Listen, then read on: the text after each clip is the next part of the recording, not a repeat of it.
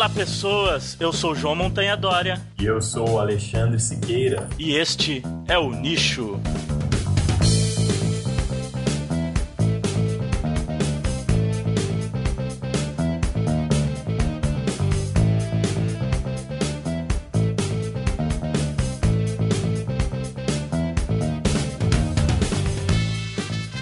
É isso aí, galera. Estamos aqui para mais um episódio do Nicho Podcast, o seu podcast de biologia. E eu estou aqui hoje com o meu grande amigo Alexandre Siqueira. Olá, Ale. Olá, montanha, grande montanha. Prazer estar aqui gravando esse podcast com você. O prazer é todo meu. Depois de várias tentativas aí, vamos, finalmente conseguimos parar e gravar, né?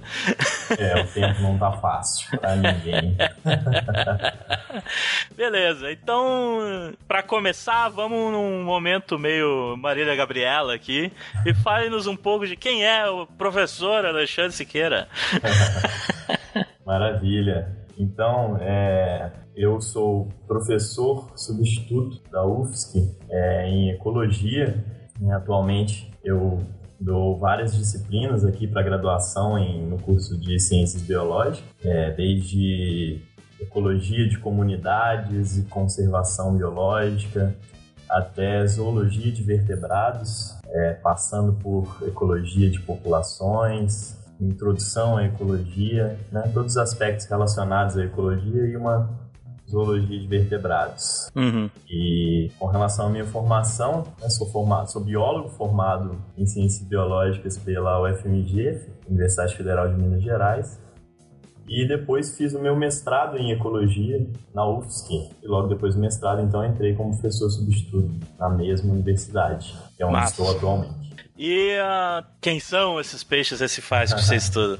É, eu trabalho atualmente no laboratório de biogeografia e macroecologia marinha, é, que é um laboratório que tem um nome bem amplo em termos de área de estudo, é, mas acaba focando um pouco no estudo de biogeografia e macroecologia de peixes recifais, né, que são peixes associados a esses ambientes recifais, ambientes de fundo consolidado no mar. Então são peixes que ou passam grande parte da sua vida associados a esse ambiente ou que é, utilizam esse ambiente para alimentação, reprodução, enfim, esses hum. são os peixes recifais. Meu modelo de estudo, né? podendo assim dizer. Sim, sim. Assim como eu trabalhando lá com os poliquetos, né? Exatamente. Exatamente. Beleza, é isso aí. A gente vai então entrar no trabalho propriamente dito teu. Hoje a gente vai falar sobre tua dissertação de mestrado, né? Uhum. E vamos começar com, com ela na sequência depois do, dos recadinhos. Maravilha.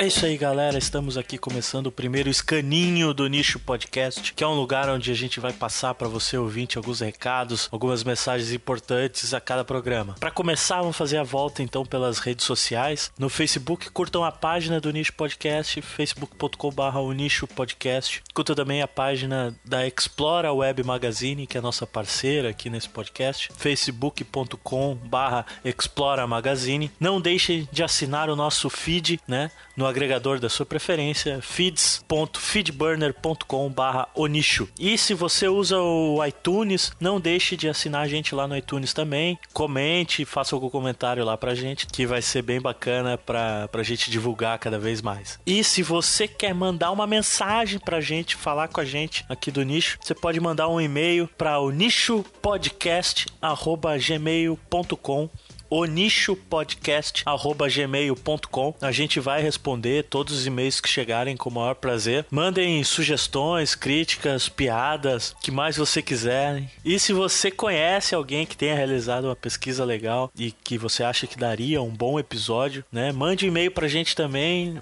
é, recomendando essa pessoa. Se você é essa pessoa que tem uma pesquisa legal, que queira, goste da ideia do nicho e queira participar, mande e-mail pra gente também, pra gente conversar e ver o que dá para ser feito, né? A, no a nossa ideia é expandir a amplitude de pessoas que aparecem aqui no nicho, deixando o nosso círculo de amizades aí, a nossa zona de conforto. A gente quer que tenha pessoas diferentes aqui, trazendo a sua pesquisa, o seu trabalho. A divulgação, ela não pode ficar na academia, né? Vamos, vamos divulgar, galera, vamos divulgar. E se você quer entrar em contato comigo, João Montanhadora, pessoalmente, você pode entrar em contato comigo pelo Twitter, arroba Montanhadora. Segue lá, seja feliz. Siga o nicho nas redes sociais e bora voltar pro podcast agora com o Alexandre, que tá muito bacana. Falou, até a próxima!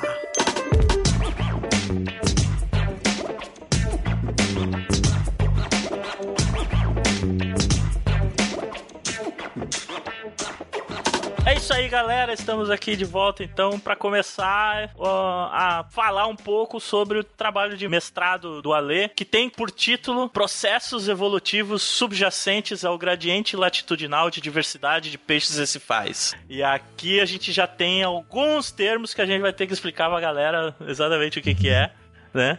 A começar, eu diria, com os gradientes latitudinal de diversidade, né? Que vem a ser esse, esse gradiente de diversidade das espécies, né? Que você testa para os peixes recifais aqui. Bom, beleza. É, eu acho sempre importante falar os conceitos que estão por trás dos títulos, né? Que acaba que os títulos eles são sempre carregados de muita informação. Sim, certamente. No meu caso, essa expressão gradiente latitudinal de diversidade ela é utilizada para descrever um, um, padrão muito comum encontrado na natureza em diversos grupos taxonômicos, que é simplesmente o maior número de espécies que são encontradas em menores latitudes, ou seja, em ambientes mais tropicais, por assim dizer.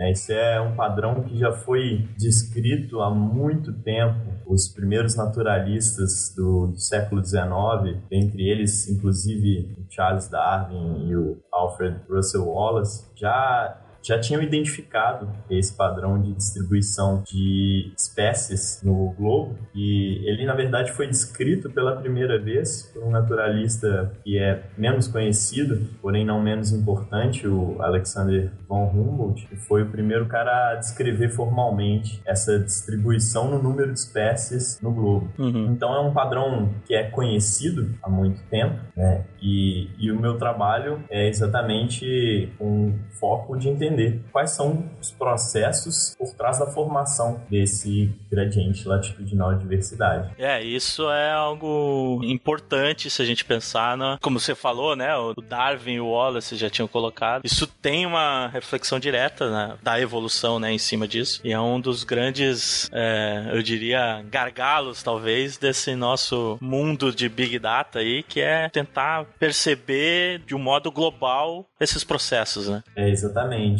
na ecologia, principalmente, a gente tem, teve durante uma época uma tradição de tentar explicar esses padrões de distribuição da riqueza de espécies, né? Riqueza de espécies é um sinônimo para número de espécies que se encontram em uma determinada área. É, e houve uma tendência ao longo de um tempo de tentar explicar esses processos por fatores contemporâneos, fatores como temperatura, área, produtividade. São fatores importantes, que determinam é, vários aspectos da ecologia atualmente. Porém, é, esses fatores históricos evolutivos, é, eles são sempre a causa última de qualquer padrão observado na natureza, certo? A gente tem o que a gente chama de causas próximas, que podem explicar talvez padrões em pequena escala, de distribuição da riqueza de espécies, mas padrões em grande escala, como na escala global, né, eles necessariamente a gente precisa recorrer, para explicar esses padrões, a gente precisa recorrer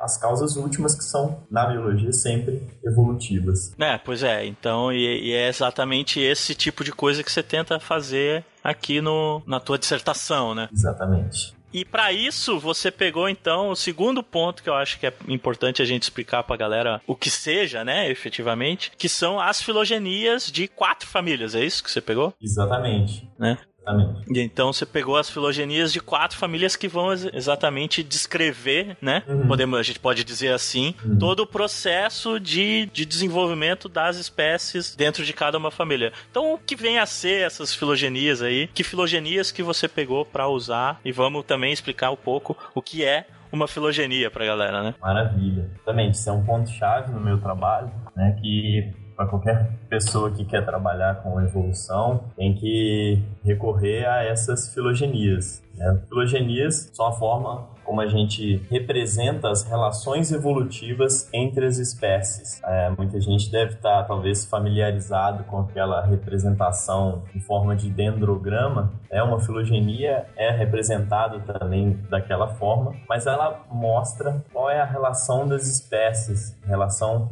em termos evolutivos, relação de parentesco, por exemplo. É, seria, digamos, uma. como se fosse uma árvore genealógica, mas das espécies, né? Exatamente, perfeito. Uma árvore genealógica das espécies. Qual espécie é irmã de qual, né? qual grupo de espécies é irmão do outro.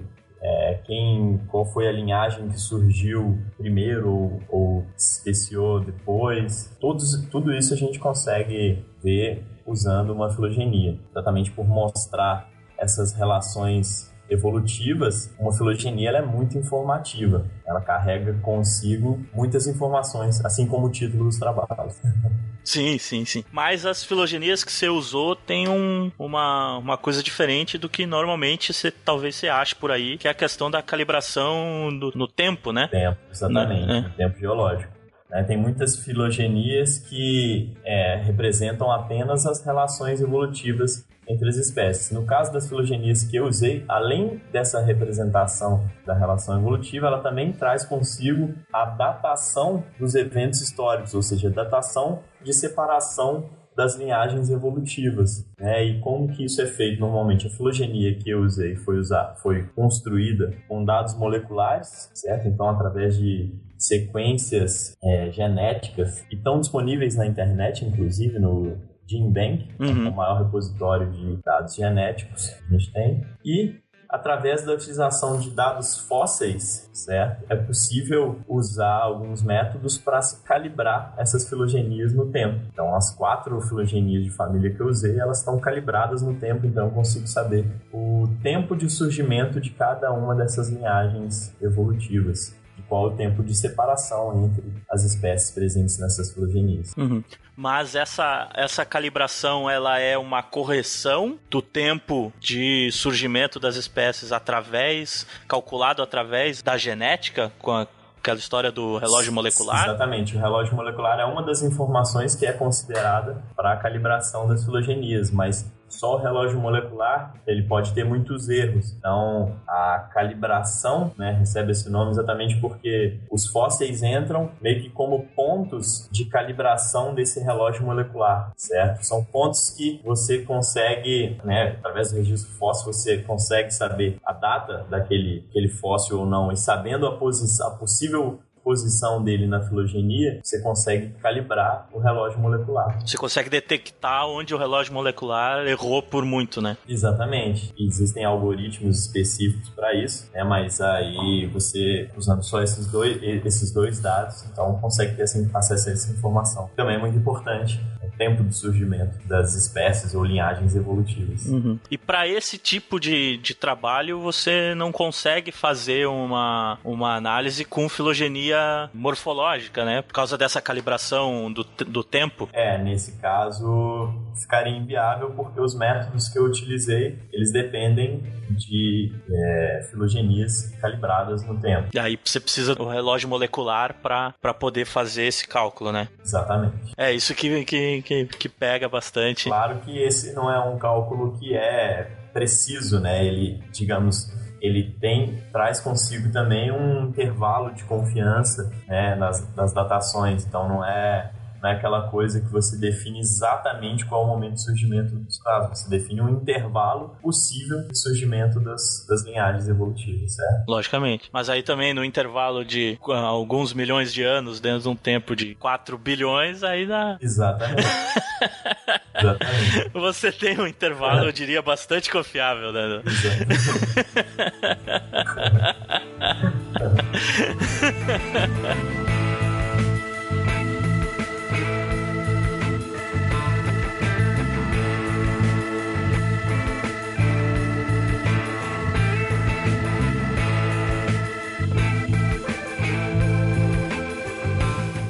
Massa, então a gente entendeu um pouco então do que, que é essas filogenias que você usou para analisar. E aí você falou também de, de extinção, falou de linhagens agora na, na explicação da filogenia.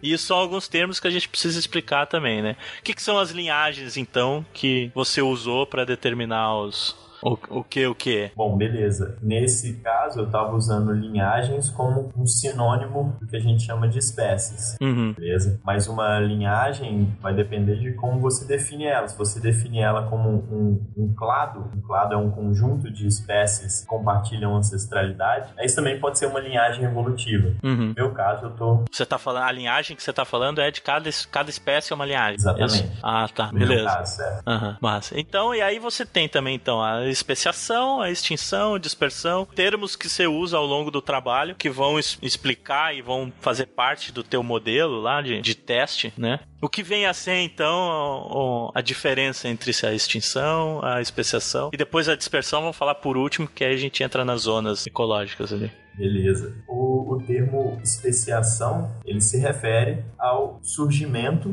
de duas linhagens a partir de um ancestral comum. E extinção, como a maioria das pessoas já devem estar familiarizadas com o termo, é o desaparecimento de uma linhagem evolutiva. Então, o principal objetivo do meu trabalho né, foi exatamente tentar estimar as taxas de especiação, que é o surgimento de linhagens evolutivas, e taxas de extinção, que é o, a, digamos, desaparecimento de linhagens evolutivas. Uhum. Então, e no, no caso, uma taxa de especiação, uma taxa de extinção seria de quanto quanto tempo surge uma espécie nova e de quanto quanto tempo uma espécie que está viva naquele período acaba desaparecendo, é exatamente, isso? Exatamente, exatamente. Taxa é sempre algo relativo ao tempo, né? Uhum. Então, qual é o número de espécies que surgem por milhões de anos? Já que a gente está trabalhando uma escala geológica, né, evolutiva, Uhum. a gente tem que sempre lembrar que a escala de tempo desses trabalhos evolutivos são escalas bem distantes da escala de vida humana, né? É, pois é. isso isso é, é sempre importante lembrar, né? E no caso ali, a dispersão, Aham. não é a dispersão como a, a galera costuma pensar simplesmente no espaço, mas é com relação às espécies em si que você estava trabalhando, né? Exatamente, exatamente. É, a, a dispersão, no caso, ela se refere à ocupação de novos ambientes por linhagens evolutivas, ou seja, o surgimento de uma linhagem evolutiva associado à ocupação de uma nova de uma nova região, uma nova área. E essa essa dispersão, no caso, tem a ver então com estabelecimento da espécie numa outra região. Então, no, no caso, você trabalhou com a, dividiu em zona tropical e zona extratropical, ou seja, as zonas quentes, né, que seria a zona tropical, e a zona mais fria, que seria a zona extratropical, né? Exatamente. fora daquela zona quente. Isso tem a ver com a. Não é assim, ah, vou lá fazer turismo no, nos- no, no, no outro lugar lá e depois eu volto, mas eu não fico lá, né? Não, é Exatamente. mudança, né? Exatamente, estabelecimento das linhagens evolutivas em novas áreas, né? Novas, no caso, zonas, que eu usei zonas térmicas, né? Foram definidas a partir das temperaturas médias de inverno da água do mar. E isso não quer dizer necessariamente que a espécie deixou de existir na outra zona em que ela estava, né? Ela meio que Exatamente. s- expandiu, né? Ah, eu comprei a casa lá no. Eu, eu moro aqui na- no centro, mas eu comprei a casa na praia. Agora eu tenho nos dois, né? Aham. Tô nos dois locais, né? É nesse sentido. Exatamente, ela pode ter tanto expandido Como pode ter mudado, né? como pode ter mudado, ou assim como ela pode ter uma linhagem que era estava presente nos dois ambientes se diferenciou em uma, uma linhagem que permaneceu somente no ambiente extratropical e outra linhagem que permaneceu somente no ambiente tropical. Tinha aí aquela uma que tava. Aquela espécie que tava nas duas, né? Uhum. Tava ao longo desse, desse gradiente todo, né? Tipo, tanto ocorria tanto em zona fria quanto em zona quente. Ao, com o longo do tempo, especiou, né? Então mudaram. Então aqu aqueles primos que estavam ali no frio viraram uma outra espécie, aqueles primos do, do calor viraram uma outra espécie, né? Exatamente. Massa. Então é isso aí. Então aqui a gente fechou essa parte para explicar um pouco uhum. do que que é que a gente tá falando, enfim, dar uma introdução no trabalho. E aí, o que que você pensou de, de testar, então? Aí agora vamos pra problemática, enfim. Você tentou, o que que você queria responder com essas filogenias e esses padrões de, de latitude e, e os testes que você realizou depois na sequência? Existem é, algumas hipóteses para explicar o, os processos evolutivos né, que estão por trás da formação desse gradiente latitudinal de diversidade. Essas hipóteses, elas consideram algumas, algumas coisas diferentes entre si. Existe uma hipótese, que é a hipótese do tempo evolutivo, que diz que as linhagens em, existem mais espécies em ambientes tropicais porque simplesmente as linhagens que surgiram nos trópicos tiveram mais tempo para se especiar lá. Ou seja, não, a partir dessa hipótese não haveria diferença é, nas taxas evolutivas, mas seria somente uma questão que as linhagens nos ambientes tropicais teriam tido mais tempo para se diversificar, porque os ambientes tropicais foram mais, mais estáveis ao longo do tempo geológico. Uhum. Isso é uma hipótese. A outra hipótese, ela diz respeito mais a uma diferença nas taxas de especiação. É, existe uma hipótese que é a hipótese da velocidade evolutiva, que diz que os ambientes tropicais né, por serem ambientes mais quentes, teriam taxas maiores de mutação que levaria então a taxas de especiação maiores nesses ambientes. Então, algo meio relacionado com a temperatura, certo? Uhum. Uma outra hipótese, né, que é a que a gente chama de conservatismo de lixo, que diz que é, a maioria das espécies teria surgido nos trópicos e elas se manteriam nos trópicos porque as espécies que compartilham ancestralidade elas tendem a compartilhar também afinidades de nicho, então dificilmente elas se dispersariam para fora dos trópicos. A maioria das espécies teria se originado nos trópicos e raramente se dispersaria para fora deles. Uhum. E existe meio que uma, uma última hipótese que acaba abarcando um pouco é, de cada uma dessas outras, que é a hipótese que a gente chama para fora dos trópicos, é que diz que os ambientes tropicais teriam maiores taxas de especiação, mas também teriam menores taxas de extinção, o que resultaria em maior diversificação líquida nos ambientes tropicais. Diversificação líquida é um termo importante que se refere exatamente a, a subtração das taxas de especiação né, das taxas de extinção, ou seja, especiação menos extinção. Isso, tá? Isso é diversificação líquida. E, dentro dessa hipótese ainda, os ambientes tropicais seriam um pouco como fontes de linhagens evolutivas para ambientes extropicais, certo? Então, por isso é, o nome da hipótese é para fora dos trópicos. Mais espécies originariam nos trópicos, se extinguiriam menos espécies nos trópicos e elas ainda se dispersariam para fora. É, colonizando, digamos assim, ambientes extropicais. É como se fosse a, a teoria do Brasil formador de jogador de futebol, né? A gente forma um monte de nego aqui e vai tudo para fora e continua surgindo nego e aqui continua com um monte de jogador, né? Essa é mais ou menos é isso, mais né? Mais ou menos essa é. É uma boa analogia, não tinha pensado. Massa. E foi essa que, que, que você testou principalmente, né? A ideia foi testar essas quatro hipóteses, construindo modelos evolutivos né, que se referiam a cada uma delas com relação às taxas evolutivas de especiação, extinção e dispersão. Uhum. Certo? Isso. E esses modelos, né, para explicar para a galera, então, é, um, é, uma equação matemática, né, que vai englobar isso tudo para tentar explicar o, esse surgimento e extinção de espécie e a dispersão, né, do, do, número de linhagens e tal, tudo isso mais. Tem a, a, parte matemática não é importante, mas esse modelo é um modelo matemático, né? Esse é a, o essencial e que você teve um monte de, de atributos e pontos nesse modelo que você foi variando para criar modelos alternativos, né? Exatamente. Basicamente, o que eu fiz foi construir modelos, né, pode ser chamados matemáticos, que se é, simulam, né? Essa... Simulam cada uma dessas hipóteses e comparar qual desses modelos foi o melhor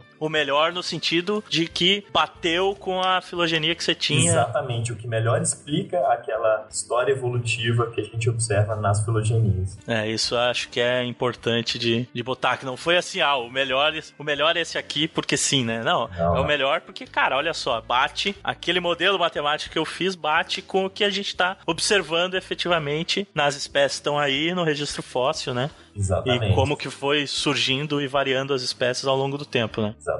E aí é legal também a gente falar, então, os dados que você usou são exatamente essas filogenias que você pegou. Você não coletou absolutamente nada, você não rodou as filogenias, você não fez, criou nenhuma filogenia, você só pegou coisa que já estava pronta e compilou ali para poder usar o teu, no teu trabalho, não é isso? Exatamente. As filogenias, né, a maioria dessas filogenias moleculares já estavam disponíveis é, e eu só pedi para os autores dessas filogenias para que eles pudessem me disponibilizar. Afinal de contas, quando uma pessoa publica um trabalho científico, acho que a intenção maior é exatamente tornar aquilo disponível para o público. Então, se as filogenias já estavam publicadas, né, não tem problema nenhum eu pedir essas filogenias para os respectivos autores, claro, com a autoriza devida autorização deles para usar. E foi o que aconteceu. Eu consegui, então, acesso a essas quatro filogenias. Uhum. Mas, além disso, o trabalho que eu tive de compilação de dados foi o de pegar todas as espécies dentro dessas quatro famílias que eu trabalhei, Basis faz, e classificá-las baseado nas suas distribuições geográficas atuais entre espécies que são tropicais, extratropicais ou espécies que estavam presentes em ambos os ambientes. E eu fiz essa classificação baseada em dados, a maioria deles disponíveis em ba grandes bases de dados na internet, como o site, por exemplo, da UCN, União Internacional para a Conservação da Natureza, que tem muitos mapas de distribuição de espécies ameaçadas, mas como tinha dados que,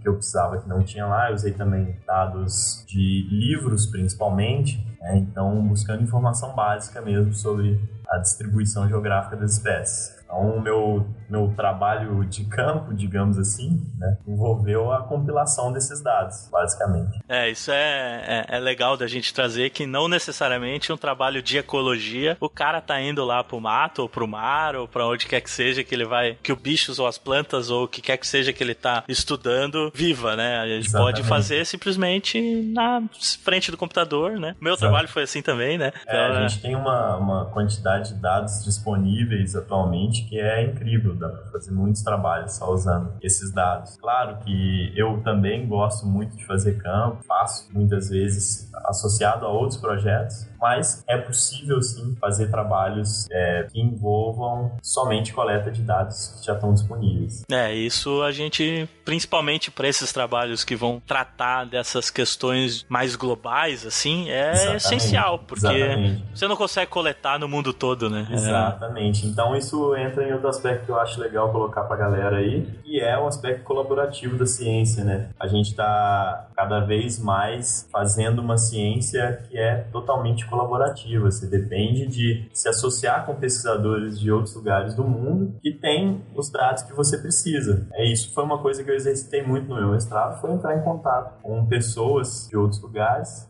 e pedir mesmo os dados. Né? E, e, sempre as respostas foram muito positivas. Então as pessoas estão dispostas a colaborar, o que é muito interessante. Então esse aspecto da ciência tem sido uma coisa muito legal. E... É, isso, isso é, é ótimo, ainda mais nesse momento aí de polarização por tudo que a gente está vivendo aí no Brasil. É, exatamente. Vamos colaborar, né, galera? Vamos Essa... colaborar para, em, em prol de objetivos em comum. Isso. E vamos estudar essas coisas para descobrir qual, por que que sai tanto jogador para o exterior do Brasil, né? Isso aí.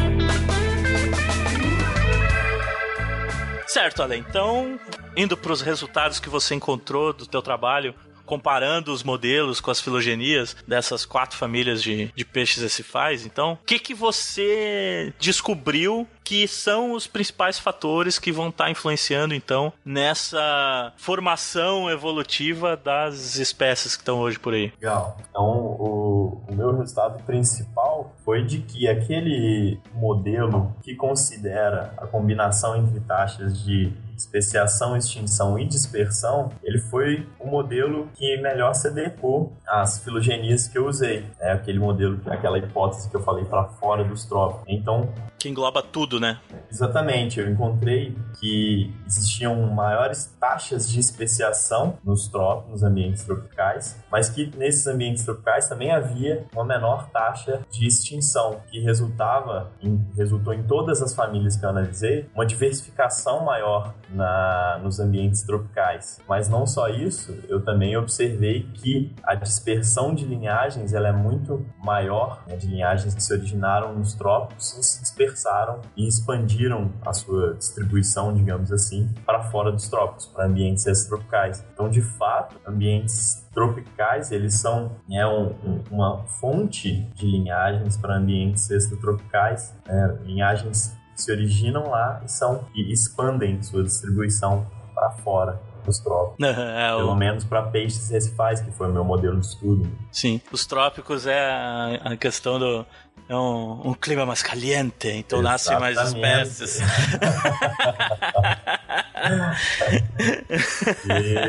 e esse calorzinho tropical favorece muita coisa, né? Ainda tem muita coisa para se entender por trás dessas maiores taxas de especiação e menores taxas de extinção, né? que são coisas que vão exigir uma, uma investigação um pouco mais profunda da minha parte. É exatamente o que eu pretendo fazer agora, daqui para frente, no doutorado. Uhum. É, porque é, um, é uma questão bastante complexa, né? Então, se a gente pensar, você reduziu aí a três fatores que você testou efetivamente, mas com certeza tem um monte de outra coisa influenciando isso ainda para explicar 100% da, da, de por que, que as espécies se dispersam e, e ocorrem dessa forma, né? Exatamente. E pensando então nesses teus resultados e nessas repercussões, não só para o futuro dessa da, da teoria em si para explicar isso, certo. mas a gente estuda essa, esses bichos e a gente pensa sempre como biólogo, assim a gente sempre pensa nessa questão da conservação das espécies, né? Ótimo. Né? Então, o que, que você pensa que entender esse passado evolutivo desses grupos, ele pode trazer para o entendimento de como a gente conseguiria e de que forma a gente conseguiria é, melhorar a questão da conservação das espécies, especificamente até e principalmente pensando no ambiente marinho, que é um ambiente que é extremamente degradado, né? Uhum. E tem um impacto forte da ação humana, apesar da gente não ver, porque tá lá debaixo d'água, né? E a claro. galera não enxerga direito. Como é que você enxerga essa questão desse do entendimento do passado para a gente conseguir pensar em formas de melhorar o futuro desses ambientes? É uma ótima pergunta, porque é, se você for pensar na escala que o meu trabalho foi feito, de milhões de anos, escala geológica, é, isso não vai ter muita relação direta com a conservação em si, que é, é a conservação biológica é uma, uma ciência que busca mitigar os efeitos da perda de espécies causados pela ação humana, né? então uma escala de tempo bem menor. Mas, obviamente, né, a gente, se a gente entende como é que são os processos de formação de, de espécies e, e a dinâmica entre a, essa dinâmica evolutiva entre os ambientes, a gente pode priorizar, por exemplo, a conservação de linhagens evolutivas, ou seja, a manutenção de processos evolutivos é um aspecto que muitas vezes é desconsiderado na conservação biológica, mas que é algo fundamental. Então, uma vez que você perde uma linhagem evolutiva, né, você está perdendo toda uma história. Sim, é então, é como se sumisse, a, por exemplo, a minha família sumisse, eu fosse o último dos Dória, né? Exatamente. E aí soa a minha família toda, né, cara? Você, você tá perde... pagando uma história de milhões de anos é, e, é, e uma história dessa dinâmica de especiação, extinção, dispersão. É, em pouco tempo a gente consegue simplesmente pegar uma borracha e apagar essas filogenias né, que eu usei. Então é, é importante a gente estar tá pensando também em preservar linhagens evolutivas, linhagens é, endêmicas, por exemplo, são espécies que ocorrem só em uma determinada região geográfica, enfim, regiões que conservam é, uma, uma história evolutiva importante, aí que vão continuar, vão dar sequência né? Porque, obviamente, nosso tempo de vida, a gente daqui a pouco está morrendo, só que o ambiente vai continuar aí. Então, dar sequência para esses processos evolutivos, deixar que a coisa siga seu rumo. É isso aí, né? Então essa, essa é uma questão muito legal, muito importante que faz a gente pensar, né? E uhum. acho que esse é o principal objetivo nosso, é fazer todo mundo pensar um pouquinho mais sobre uma série de questões, inclusive, e não só, mas inclusive a conservação e a, e a evolução das espécies e como isso pode nos trazer para um pensamento mais consciente e, e, colaborar. O que, que a gente pode fazer para colaborar com essas ideias? Uma coisa tá. que eu digo que a gente pode fazer é conversar, compartilhar, ser mais aberto é. a colaborações, não é isso? Exato. Exatamente. perfeito, perfeito. Acho que isso aí já é um, um começo muito importante. Se a gente se a gente está buscando entender as coisas, né? A ciência busca entender fenômenos naturais. Então, por que não a gente fazer isso de forma mais colaborativa? E assim acho que a gente vai conseguir, com certeza, dar respostas muito melhores para perguntas que a gente faz há muito tempo e ainda não conseguiu achar o ponto certo da resposta. É isso aí. E o ponto certo para finalizar esse programa, acho que é esse agora. E vamos, vamos parar por aqui essa discussão evolutiva. Vamos continuar em outros episódios aí do podcast, com certeza. E eu queria agradecer a você, Ale, por ter gravado esse episódio com a gente. Fique à vontade aí para mandar uma mensagem final pra galera. Opa, eu que agradeço muito aí, grande montanha Dória, pela oportunidade. E é, foi muito legal participar desse, desse podcast. É um formato diferente aí de divulgação científica. espero que tenha conseguido passar a mensagem de forma clara. É, e, e, bom, acho que é isso. A, uma mensagem final é, é mais relacionada a, a força de vontade e, e digamos, perseverança né, nos seus trabalhos científicos. Muitas vezes as coisas podem parecer que não vão dar muito certo e, e às vezes a gente fica dando muito murro em ponta de faca sozinho, tentando trabalhar sozinho, mas aí quando entram essas, quando entra esse aspecto colaborativo, você consegue enxergar muito melhor a saída para os problemas que a gente tem durante a nossa vida científica, carreira científica, sei lá. Então, é, acho que isso é uma a mensagem principal aí. Né? Não tenham vergonha nem se limitem a conversar com as pessoas, elas podem sempre te ajudar e te abrir os olhos para coisas que a gente não via antes. É isso aí. Isso vale não só para sua vida acadêmica, vida científica, como para a vida de um modo geral, né, cara? Exatamente. Vamos colaborar uns com os outros um pouquinho mais, que com certeza isso vai fazer o mundo ficar um pouquinho melhor. Maravilha, montanha. É isso aí. Muito obrigado a todos que escutaram até aqui. Voltem para os próximos episódios do Nicho Podcast e até mais. Valeu. Valeu. Galera.